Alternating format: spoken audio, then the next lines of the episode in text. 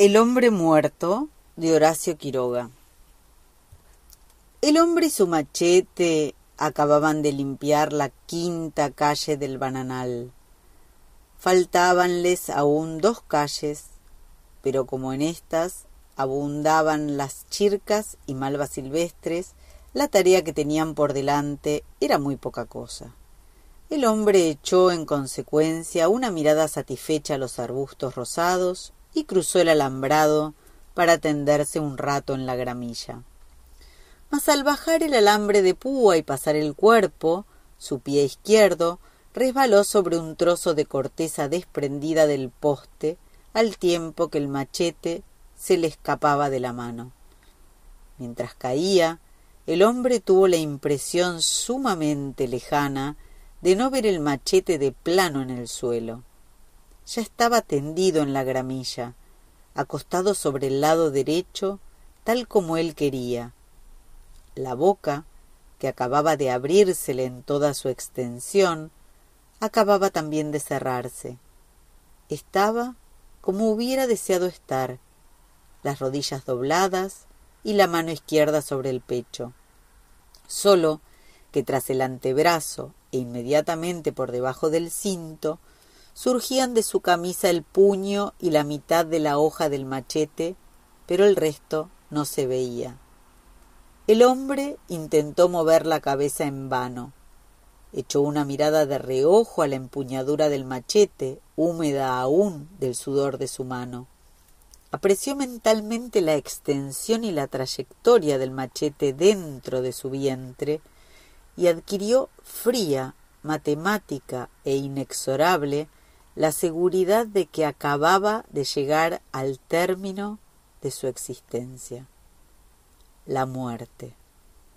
En el transcurso de la vida se piensa muchas veces en que un día, tras años, meses, semanas y días preparatorios, llegaremos a nuestro turno al umbral de la muerte.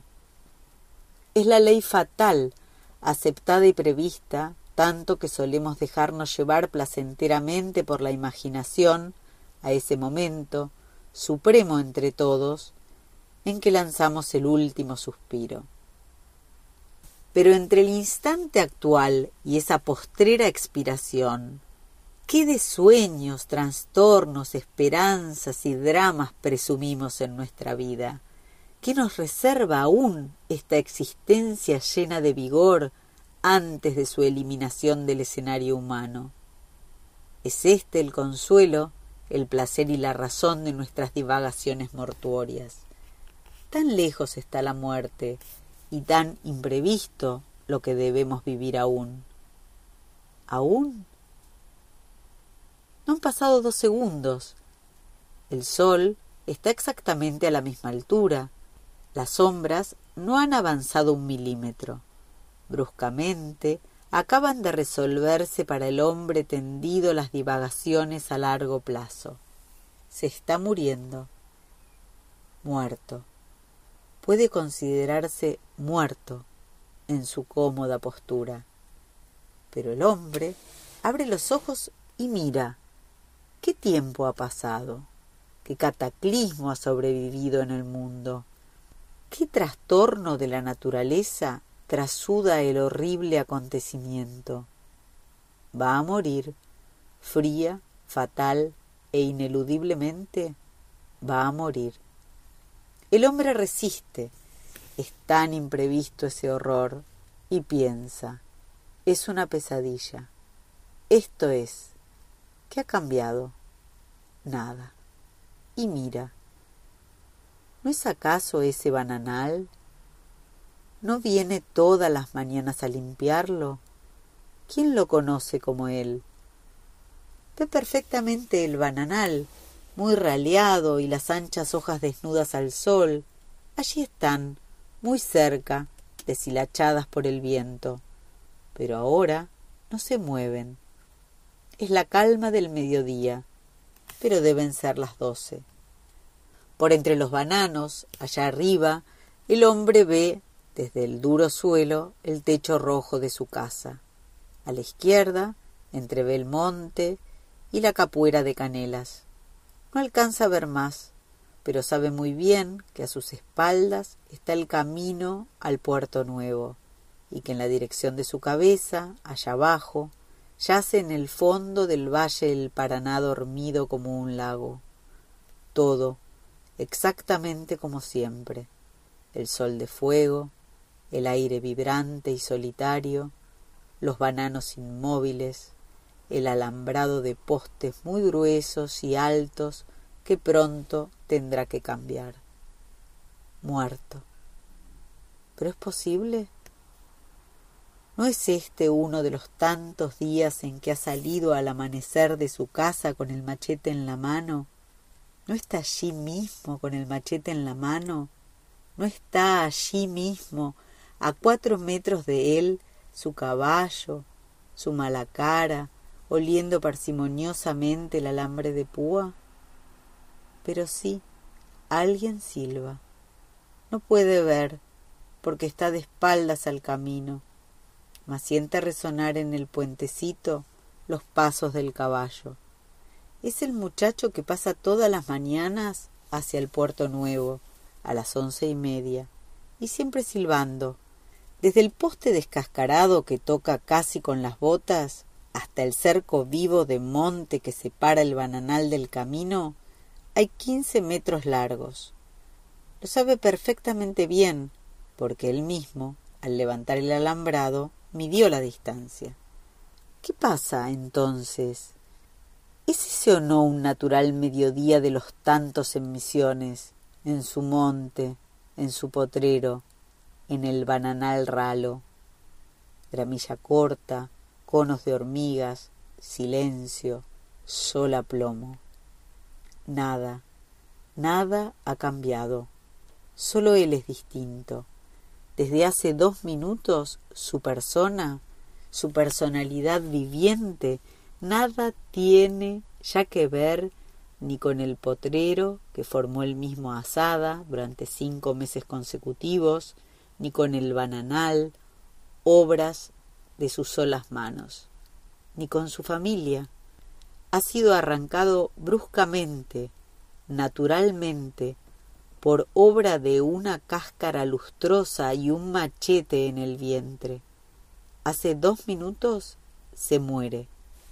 El hombre, muy fatigado y tendido en la gramilla sobre el costado derecho, se resiste siempre a adquirir un fenómeno de esa trascendencia ante el aspecto normal y monótono de cuanto mira. Sabe bien la hora, las once y media. El muchacho de todos los días acaba de pasar el puente. Pero no es posible que haya resbalado. El mango de su machete pronto deberá cambiarlo por otro tiene ya poco vuelo. Estaba perfectamente oprimido entre su mano izquierda y el alambre de púa. Tras diez años de monte, él sabe muy bien cómo se maneja un machete de monte. Está solamente muy fatigado del trabajo de esa mañana y descansa un rato, como de costumbre. ¿La prueba? Pero esa gramilla que entra ahora por la comisura de su boca la plantó él mismo en panes de tierra distantes un metro de otro. Ya ese es su bananal, y ese es su mala cara, resoplando, cauteloso ante las púas del alambre. Lo ve perfectamente. Sabe que no se atreve a doblar la esquina del alambrado, porque él está echado casi al pie del poste. Lo distingue muy bien y ve los hilos oscuros de sudor que arrancan de la cruz y del anca. El sol cae a plomo y la calma es muy grande, pues ni un fleco de los bananos se mueve. Todos los días, como ese, ha visto las mismas cosas. Muy fatigado, pero descansa solo. Deben de haber pasado ya varios minutos, y a las doce menos cuarto, desde allá arriba, desde el chalet de techo rojo, se desprenderán hacia el bananal su mujer y sus dos hijos a buscarlo para almorzar. Oye siempre, antes que las demás, la voz de su chico menor que quiere soltarse de la mano de su madre. Pía, pía, pía, pía. No es eso.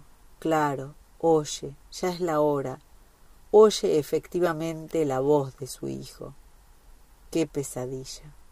Pero es uno de los tantos días, trivial como todos, claro está. Luz excesiva, sombras amarillentas, calor silencioso de horno sobre la carne que hace sudar al malacara inmóvil ante el bananal prohibido. Muy cansado, mucho, pero nada más ¿Cuántas veces a mediodía como ahora ha cruzado volviendo a casa ese potrero que era Capuera cuando él llegó y antes había sido Monte Virgen? Volvía entonces muy fatigado también con su machete pendiente de la mano izquierda a lentos pasos.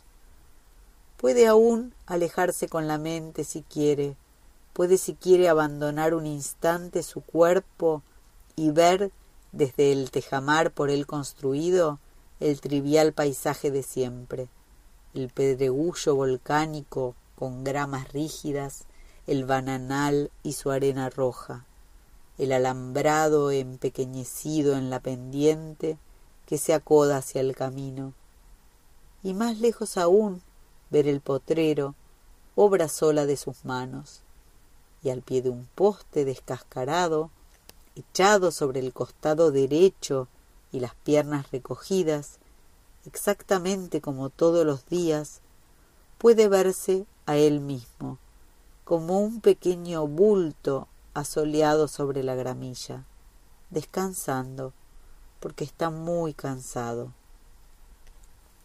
Pero el caballo, rayado de sudor e inmóvil de cautela ante el esquinado del alambrado, ve también al hombre en el suelo y no se atreve a costear el bananal como desearía. Ante las voces que ya están próximas, pia pia, vuelve un largo, largo rato las orejas inmóviles al bulto y tranquilizado al fin, se decide a pasar entre el poste y el hombre tendido, que ya ha descansado.